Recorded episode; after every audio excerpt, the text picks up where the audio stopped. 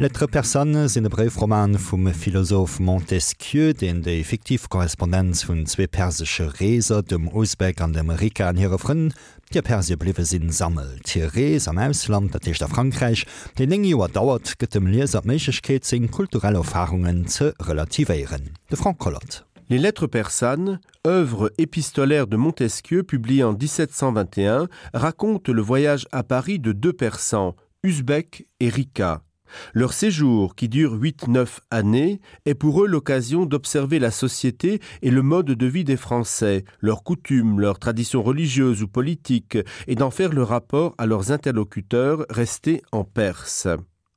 Entièrement composés de lettres, les lettres persanes ne peuvent cependant pas être qualifiées de romans épistolaires. En effet, il serait impossible de reconstituer un schéma narratif complètement inexistant si on accepte la fin de l'œuvre et les intrigues dans le sérail d'Usbek. C'est en fait un journal de voyage, un compte-rendu de visite tenu par deux épistoliers, Rika et Usbek, et enrichi par les lettres de nombreux autres épistoliers. C'est pour cette raison que l'on peut parler de lettres polyphoniques. Qu'en est-il des destinateurs et des destinataires Uzbek et Rika? Malgré leur culture commune, on remarquera des différences essentielles dans leur personnalité. La raison du départ d'Uzbek en France est clairement énoncée. En effet, ayant combattu la corruption à sa cour, il s'est fait de nombreux ennemis et a décidé de partir en fuite, ses détracteurs complotant contre lui. Uzbek est musulman et en tant que sultan, il est propriétaire d'un sérail qui renferme, je cite, les plus belles femmes de Perse. Il entretient donc une correspondance régulière avec les eunuques chargés de les surveiller. C'est en fait un mari assez tyrannique, qui usera de son pouvoir particulièrement à la fin du roman où il se fera despotique, ce qui entraînera sa chute. C'est ainsi que la dernière lettre de son séjour à Paris revêt des accents pathétiques. Rika, quant à lui, d'origine plus modeste, est complètement différent d'Uzbek. En partant pour Paris, il n'a donc rien à perdre. Rika est dynamique. Uzbek dans la lettre 27 le confirmera d'ailleurs, je cite. Rika jouit d'une santé parfaite. La force de sa constitution, sa jeunesse et sa gaieté naturelle le mettent au-dessus de toute épreuve. Son voyage à Paris est une sorte de voyage initiatique dont il sortira complètement enjoué, je cite. Il semble qu'il ait oublié sa patrie, ingratitude de la jeunesse parvenue au terme de son initiation, dira Uzbek dans la lettre 155.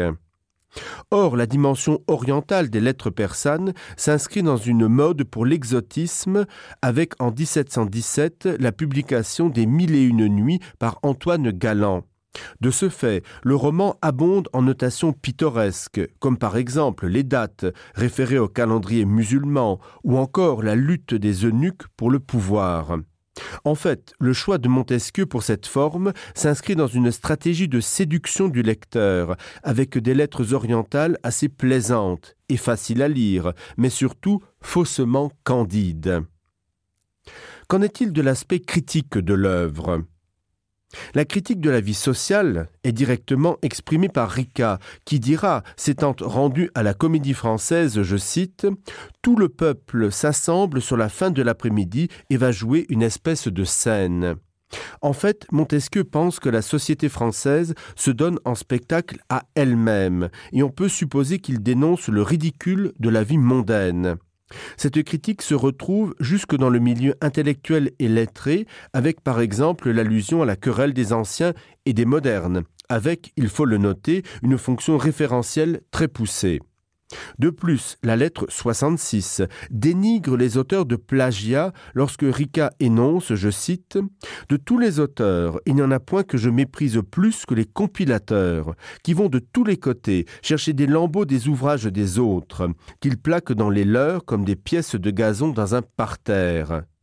L'orgueil et la vanité sont également montrés du doigt toujours à travers les réflexions de Rica, notamment dans la lettre 50, je cite.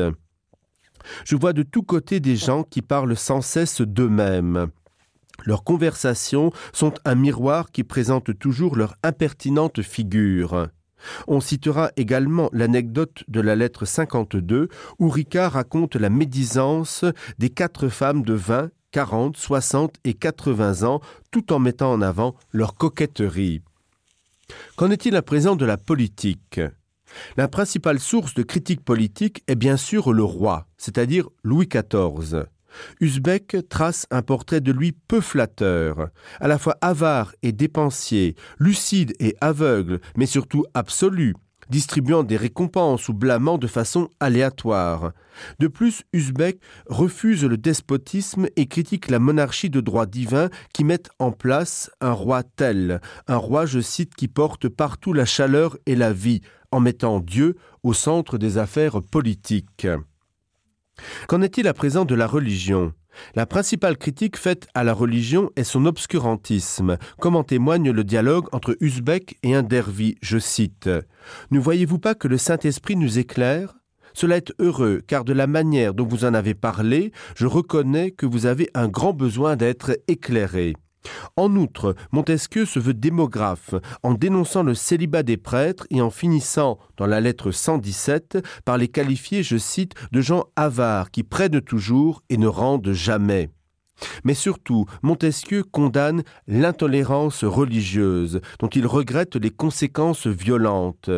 Aussi, il le fera comprendre par l'intermédiaire d'Uzbek dès la lettre 85, je cite. Ce n'est point la multiplicité des religions qui a produit les guerres, c'est l'esprit d'intolérance de celle qui se croyait la dominante. An der Fall de Frank Collot iwwer lettre Persen vum Montesquieu effektiven Reesbericht déi Weisen wéi fisäiteg déi sozialpolitischer Relieskritik vun engem Eklerer ka sinn.